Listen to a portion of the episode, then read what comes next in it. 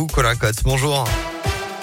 Bonjour Alexis, bonjour à tous. Et à la une ce matin, la Marseillaise qui a résonné pour la quatrième fois de ces Jeux Olympiques de Pékin. Victoire ce matin du Français Clément Noël en slalom en ski alpin. Une superbe 13e médaille pour l'équipe de France. Et c'est peut-être pas fini. Le relais féminin en biathlon en ce moment et puis le relais masculin en ski de fond. Ça sera à partir de 10h15.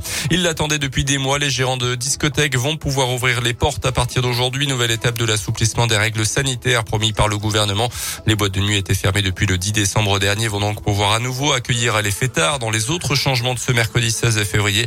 La possibilité désormais de se restaurer dans les stades, les enceintes sportives, les transports ou encore au cinéma.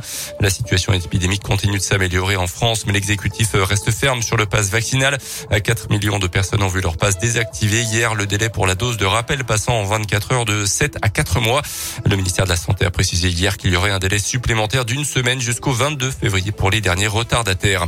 Dans l'actu en Auvergne ce matin, elle se dit après des années à aller bosser la boule au ventre. L'animatrice auvergnate Fanny Agostini s'exprime dans les colonnes de la montagne, revenant sur cette plainte déposée pour une tentative d'agression sexuelle contre le journaliste Jean-Jacques Bourdin d'RMC BFM TV.